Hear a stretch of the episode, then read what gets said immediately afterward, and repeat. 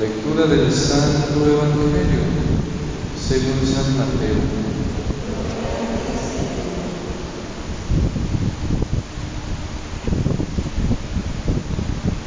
Un día salió Jesús de la casa donde se hospedaba y se sentó a la orilla del mar. Se reunió en torno suyo tanta gente que él se vio obligado a subir a una barca donde se sentó mientras la gente permanecía en la orilla. Entonces Jesús les habló de muchas cosas en parábolas y les dijo, una vez salió un sembrador a sembrar. Al ir arrojando la semilla, unos granos cayeron a lo largo del camino. Vinieron los pájaros y se los comieron. Otros en el terreno pedregoso que tenía poca tierra. Ahí germinaron pronto porque la tierra no era gruesa.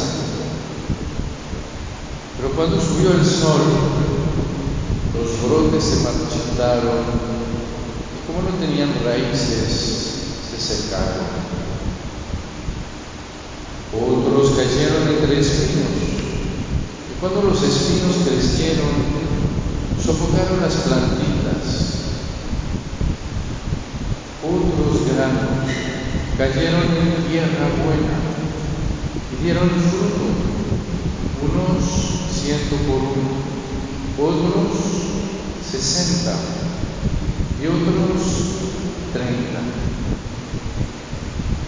El que tenga oídos, que oiga. Palabra del Señor.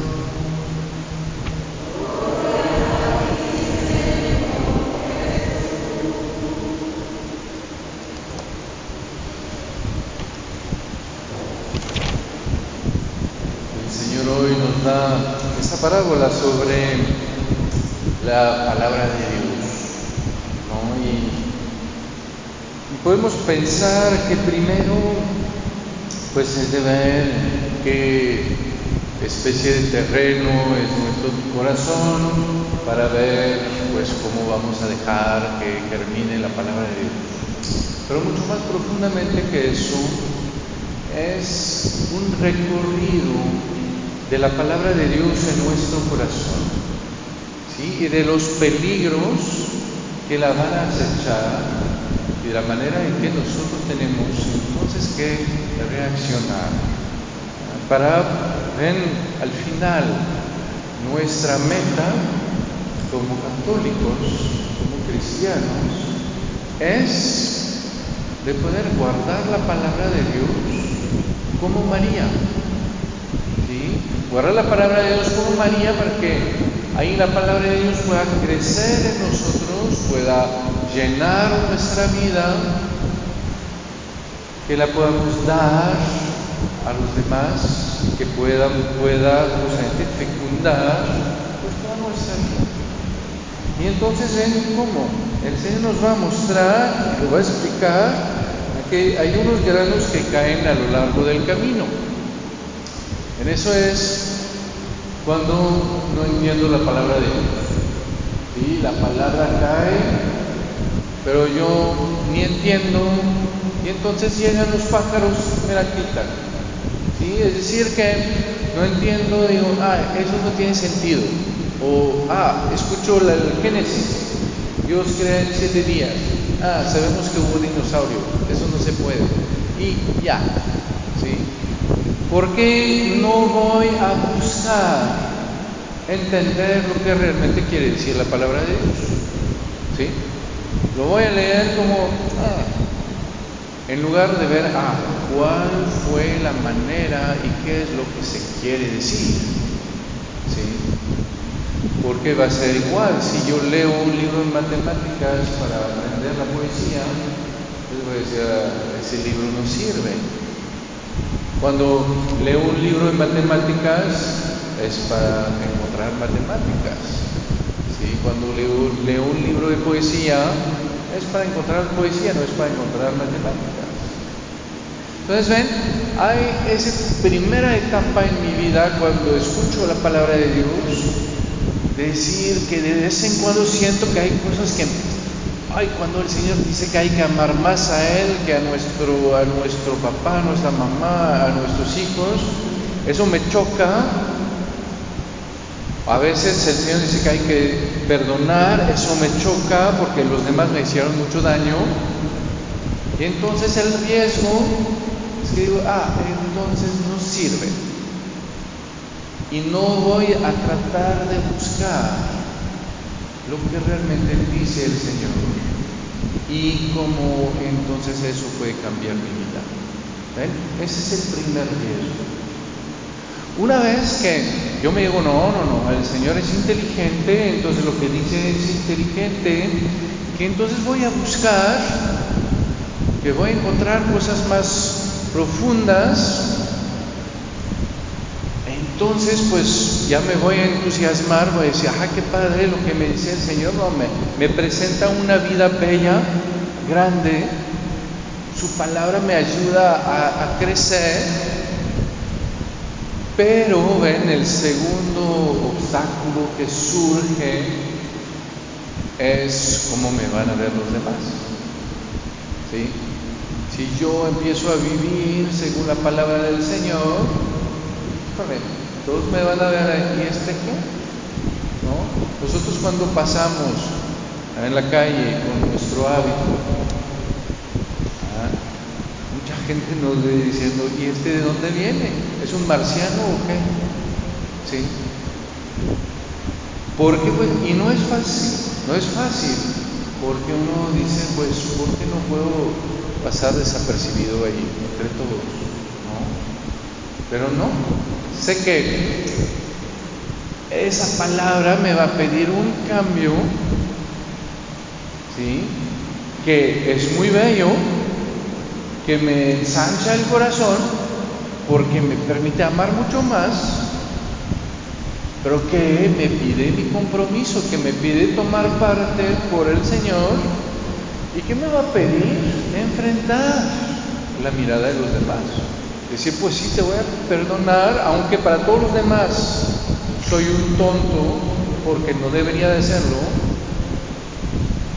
pues acepto de ser tonto para ustedes, pero de ser inteligente porque para Dios, porque el Señor me dijo eso y porque creo que eso es lo que va a hacer que mi corazón pueda realmente ser grande y ser feliz, que yo pueda realmente ser orgulloso en mi vida. ¿sí? ¿Y que me va a permitir pues enfrentarme a lo que dicen los demás? ¿sí? Voy a poder decir, pues sí, a amar al Señor más que a toda mi familia y voy a ser sacerdoteo, voy a ser monja. ¿Por qué? Porque descubrí que el Señor me ama más que ellos todavía. Y entonces ahí voy a comprometerme y ser capaz de enfrentar la mirada de los demás. Cuando uno tiene vocación que le tiene que decir a sus papás, pues ese día no es fácil, porque son poquitísimos los papás que apoyan a sus hijos cuando dicen que tienen vocación. Más bien dicen, ¿y qué, ¿por qué? ¿Por qué haces eso? ¿Por qué no, no te vas a casar? ¿Por qué no vas a...? Y ahí se necesita bastante fuerza, se necesita, es igual en el trabajo, ¿ven? Cuando todo el mundo roba, ¿sí? Que uno dice, no, yo no voy a robar. Y dice, ¿y por qué no lo vas a hacer? Primero nos vas a meter en apuros y después ¿qué? ¿Te crees el santito o qué? ¿Sí? ¿Acaso no lo haces o qué? ¿Sí? Y uno siente como rudo. Es poder decir, no, es que realmente creo en lo que el Señor me dijo y creo que es un camino de, felicidad. Y amo al Señor y por eso me comprometo con Él aunque ustedes me digan que no. Eso es el segundo paso, el que dice el Señor del terreno pedregoso. El tercero es cuando ya me comprometí con el Señor, ya somos amigos, ya caminamos juntos, pero poco a poco entonces se instala una rutina entre nosotros. Poco a poco, pues ya tengo mi rutina, el domingo voy a misa, de vez en cuando rezo mi rosario, de vez en cuando participo en la kermés, hago no sé qué, pom, pom, pom. Así tengo mi vida bien arreglada, que eso es bueno. Pero poco a poco, pues justamente me acostumbro a eso y digo, ya, con eso ya cumplí. Ah, no maté, no, no, decir, no maté, no robé, más o menos, aquí estoy. Y entonces ahí es lo que dice el Señor, son las espinas. Las espinas que vienen a ahogar la semilla, que hacen que antes esa palabra era una palabra de amor, una palabra que me entusiasmaba, una palabra que me hizo comprometerme con el Señor, pero poco a poco pues, pues ahí lo dejé, ¿no? Tranquilamente y pues ahí con el Señor estamos, caminamos en el mismo camino, pero cada quien a su ritmo y cada quien sus cosas, ¿no? Y ya no hay en mi corazón ese fuego, ya no hay en mi corazón ese amor, y ya no hay en mi corazón esa alegría tampoco. ¿Sí? Y entonces el Señor me recuerda ahí justamente ese peligro de acostumbrarme, de quedarme siempre en mi zona de confort, diciéndome, ah, pues al final más o menos cumplí, más o menos estoy en los límites eh, normales y entonces ya soy buen cristiano. ¿Y ahí quién nos va a sacar de eso? En Añez es el, el, ¿cómo se llama? el ejemplo de la Virgen María. ¿Sí? Para María, ¿qué, ¿qué es la palabra de Dios? ¿Qué es esa semilla? Esa semilla es su hijo. Es su, esa semilla es una persona. ¿Ven? Para María, la palabra de Dios es el verbo de Dios que se hizo carne en ella. Esa palabra no es una palabra para decirle lo que tiene que hacer, no es una, es una palabra que justamente la viene a encontrar, que viene a llenar su vida de ternura, que, viene a llenar su vida de, de un diálogo con Jesús, con Dios. Y ahí ven es lo que nos va a permitir todavía pasar ese otro escalón. Muchas veces nosotros, aun cuando hacemos lección divina, cuando leemos la palabra de Dios, pues nos quedamos como con que, ah bueno, ¿y qué me dice Dios para que yo lo haga? ¿Sí? Pero alguien que me dice algo para que yo lo haga, es mi patrón, no es mi amigo. ¿Sí? Alguien que me dice, haz esto, haz lo otro, y más rápido, y más fuerte, y más duro. Eso no es mi amigo que me dice eso. Eso es mi patrón. ¿Sí? Un amigo, ¿qué me va a decir? Primero me va a decir, ah, pues que gracias por ser mi amigo, gracias por estar aquí, que, ay, que te puedo ayudar y que también, mira, cargo con eso y te lo, te lo comparto y tú qué cargas y cómo te puedo apoyar a, a, a, cargar con eso, a, sobrellevarlo. ¿Ven? El diálogo que yo voy a tener con él es algo que me va a llenar algo donde voy a poder descubrir el amor que me tiene. ¿Ven? Cuando mi patrón me da órdenes, ni siquiera necesita estar, nada más me deja una lista y ya. ¿Sí? Y entonces él habla y yo no tengo que responder. Es un monólogo. Un amigo es un diálogo. Es que yo hablo, él me responde, yo le respondo y platicamos y podemos platicar horas así. ¿Sí? Pero ven, muchas veces nosotros escuchamos la palabra de Dios como un monólogo. Como Dios que habla y que dice lo que hay que hacer y yo lo que hago es que no hablo, yo voy a escuchar y tratar de entender lo que dice para hacerlo. El Señor me dice, no, lo que quiero si te hablo es para platicar contigo. Es para decirte que te amo y para escucharte y para saber lo que tú vives y para poder llevarlo contigo. Y entonces uno dice, pero entonces, ¿cómo se hace eso? ¿Cómo se hace eso? Es muy importante. Voy a ir a descubrir en la palabra de Dios los lugares, los pasajes donde justamente descubro que el Señor me ama, donde el Señor me dice que Él está conmigo, donde el Señor me dice que me acompaña, que no me va a dejar, que me consuela, que me perdona, y entonces yo sé que en esa palabra, ah, esa palabra es eterna. Quiere decir que esa palabra es actual, quiere decir que esa palabra es Jesús que ahorita me la está diciendo, lo que va a decir Jesús. Si alguien me ama, guardará mi palabra, mi Padre lo amará, vendremos a Él, oraremos en Él.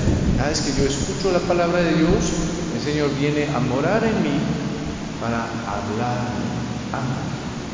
¿sí? Y entonces, ven, cuando yo voy a descubrir esos pasajes en mi Biblia, en especial en el Evangelio o en Isaías, Jeremías, escuchar al Señor que me recuerda que me ama de un amor eterno, que soy su hijo amado, que Él está conmigo todos los días, todo eso, yo sé que es Él que me dice eso. Y entonces yo le voy a poder decir lo que yo vivo. Yo le voy a poder decir lo que yo cargo en mi corazón. Le voy a decir lo que me hicieron, o lo que me entristeció, lo que me da alegría. Y después le voy a decir, tú Señor, ¿qué me dices? Y ahí justamente voy a tomar esa palabra y voy a escuchar. Rubén, yo sé que el Señor es mi amigo. Cuando estoy triste, pues ¿qué hace un amigo cuando estoy triste? Me consuela. Entonces cuando estoy triste, yo sé que, ay, no voy a tomar una palabra al azar. Voy a ir a buscar un lugar donde el Señor me dice que Él está ahí para consolarme. Cuando estoy feliz, voy a ir a buscar una palabra donde el Señor me dice que comparte mi felicidad. ¿Sí? Cuando me siento solo, voy a escuchar al Señor que me dice, no, no estás solo, yo estoy contigo todos los días hasta el fin del mundo. ¿Sí? Y ahí voy a poder entonces escuchar al Señor, le voy a poder responder, decir, pero Señor, no te veo. Y el Señor me va a volver a decir, estoy contigo todos los días hasta el fin del mundo. Les voy a poder decir, aunque Señor, entonces, aunque no te vea, estás, acierto como el viento, como el aire, que no veo y que sí está. Y entonces si estás, pues mira, te voy a contar esto, te voy a contar lo otro. Si estás, entonces ya no estoy solo, entonces ya no estoy desesperado. ¿sí? Y entonces ahí ven, se va a poder hacer un diálogo entre el Señor y yo. Y esa palabra ya no va a ser un monólogo de Dios, va a ser lo que tengo que hacer, sino va a ser un diálogo con un amigo que me dice que me ama, que me dice que está, que me va a dar esa fuerza para enfrentar mi vida, que me va a dar ese amor que va a hacer que ah, después de escucharlo ya me siento feliz porque sé que ya no estoy solo para cargar lo que tengo que cargar y que para no estoy, no estoy solo para enfrentar los miedos que yo tengo enfrente, sino que ah, Él está conmigo y no me va a dejar. Y entonces ven ahí sí, la palabra de Dios va a hacer como para María, algo que me va a llenar, que me va a dar alegría, me da fuerza y que va a permitirme encontrarme con Dios. No solo saber lo que Dios desde arriba dijo alguna vez para que yo lo haga, sino escuchar al Señor en mi corazón que viene a hablarme como un amigo